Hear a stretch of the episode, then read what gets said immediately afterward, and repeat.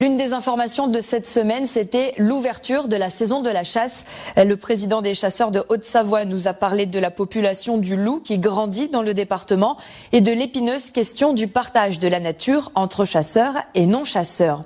La rédaction de Radio Mont Blanc a aussi abordé l'une des polémiques du moment en Haute-Savoie, la candidature du département pour accueillir les mondiaux de cyclisme en 2027. Le tribunal administratif de Grenoble a rejeté le recours déposé par neuf associations, mais les opposants au projet ne baissent pas les bras.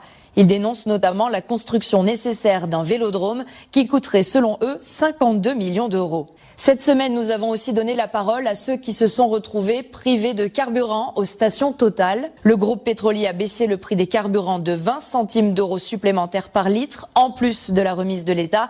Et Total a été confronté à une rupture de stock, ce qui prouve encore une fois que les Français cherchent à faire des économies.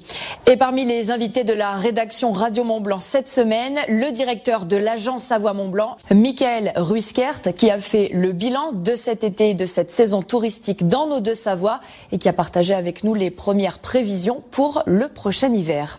Il est possible de revoir et réécouter tous nos reportages, nos interviews sur le site radiomontblanc.fr et sur nos réseaux.